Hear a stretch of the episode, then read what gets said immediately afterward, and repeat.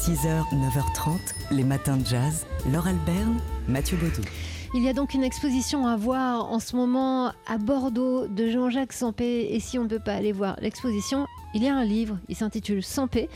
Euh, sur, sa, sur la couverture, c'est avec sa propre écriture, sa signature, itinéraire d'un dessinateur d'humour. Et ça revient sur les débuts de, de Sampé jusqu'à ses dessins plus, plus contemporains. Euh, Sampé, qui, on le rappelle, est originaire de, de Bordeaux. Il a commencé d'ailleurs à, à, dessiner euh, dans les colonnes de Sud-Ouest dimanche. Bordeaux qui ne lui tient pas rigueur de ses déclarations.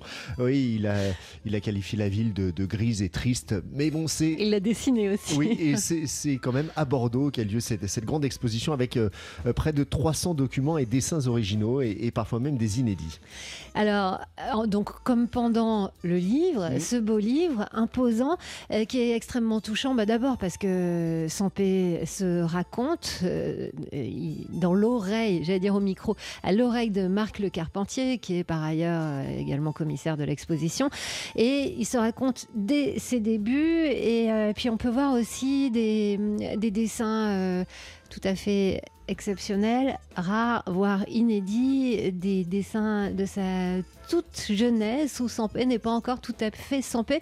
Et euh, à l'époque, Sampé euh, explique qu'il euh, écoutait la radio, il écoutait le jazz, parce que oui, bien que ce soit l'un de nos plus grands dessinateurs, il exprime toujours son regret de ne pas avoir été musicien de jazz. J'adorais des gens que j'écoutais à la radio, du coup je tapais sur tout ce qui me convenait. Ça pouvait être une boîte à chaussures, un coffre en bois, si les planches étaient souples.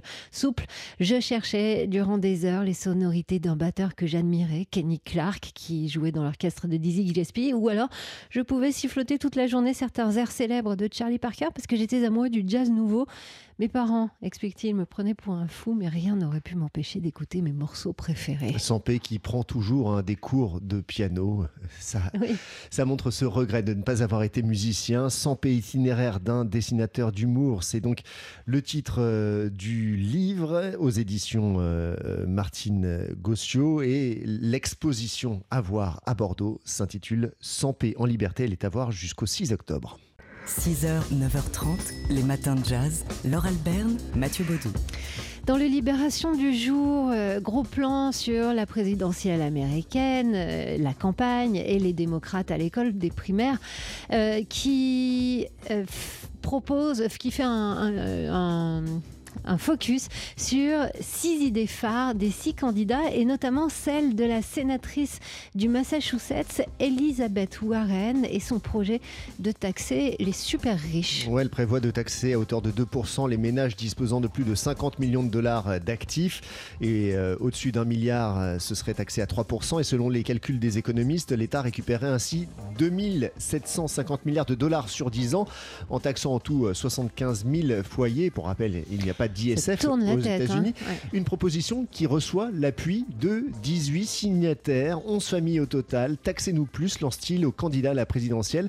Parmi eux, les hommes d'affaires George Soros, le cofondateur de Facebook Chris Hughes, ainsi que des héritiers des empires Hayat et Disney. Donc c'est une lettre hein, qu'ils ont publiée sur Internet et les signataires ajoutent que les États-Unis ont la responsabilité morale, éthique et économique d'imposer plus lourdement notre fortune. Voilà un bel exemple. Oui, qui n'est pas nouveau. On se souvient de l'appel lancé par euh, Warren Buffett, la troisième fortune américaine en 2011 déjà, puis en 2016 et en 2017, et même Bill Gates l'année dernière, qui estimait je cite, je devrais payer plus d'impôts, avait-il lancé. Le deuxième homme le plus riche du monde avait alors incendié la réforme fiscale de Donald Trump, jugeant qu'elle profitait aux super riches et non aux classes moyennes. Voilà peut-être de quoi nous inspirer ici, de ce côté-ci de l'Atlantique. 6h, 9h30, les matins de jazz. Laure Alberne, Mathieu Baudou. Alors pour passer un bon été, il vous au suffira, frais. au frais, il vous suffira euh, bon, de fermer les volets, première chose, de vous rafraîchir euh, avec un verre d'eau et des glaçons, d'avoir un ordinateur et une bonne connexion à Internet. Maintenant, laissez faire Mathieu. Ouais, pour euh, faire un tour d'horizon des séries que vous pouvez regarder cet été si vous n'avez pas eu le temps de le faire d'ici là. D'ailleurs, d'abord la, série au plus beau casting, sans conteste Big Little Lies saison 2. On est en plein blockbuster hollywoodien avec Reese Witherspoon, Nicole Kidman, Laura Dern, Meryl Streep ou encore Zoé Kravitz, que des femmes. Me direz-vous, oui, on est au cœur de la très chic et glaçante ambiance de Monterey dans le nord de la Californie. Un écrin bourgeois pour ce thriller féministe adapté d'un roman de Liane Moriarty, une saison 2 qui s'affranchit d'ailleurs du roman en question. C'est le cas aussi d'une autre série, La Servante écarlate, The Handmaid's Tale, saison 3, diffusée en ce moment sur OCS, adaptée du roman de Margaret Atwood, sorte de dystopie, euh, série dystopique qui nous entraîne dans une société patriarcale, religieuse, où les dernières femmes pouvant encore avoir des enfants sont réduites en esclavage. Réalisation splendide pour une vision effrayante, là encore, des portraits de femmes en résistance, un écho particulier en ces temps d'offensive des religieux et anti-IVG aux États-Unis. Et puis il y a évidemment euh, cette série d'Ava Duvernay dont on vous a parlé euh, sur TSF Jazz, dans les matins jazz, sur Netflix, When They See Us. Ouais, série qui revient donc sur l'affaire des Five de Central Park, euh, revenu dans l'actualité.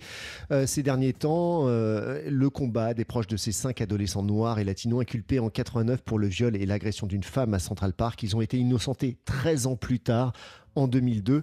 Euh, une affaire qui met en lumière le racisme systémique infiltrant les médias et les forces de police aux États-Unis, à l'image d'un certain Donald Trump qui, en 1989, au moment de l'affaire, revendiquait une haine légitime contre ces adolescents, prônant ouvertement leur exécution. Et puis, j'aurais pu aussi vous citer la nouvelle saison de Black Mirror, celle de Fleabag, ou encore Stranger Things saison 3 qui sera diffusée le 4 juillet prochain sur Netflix. Les matins de jazz.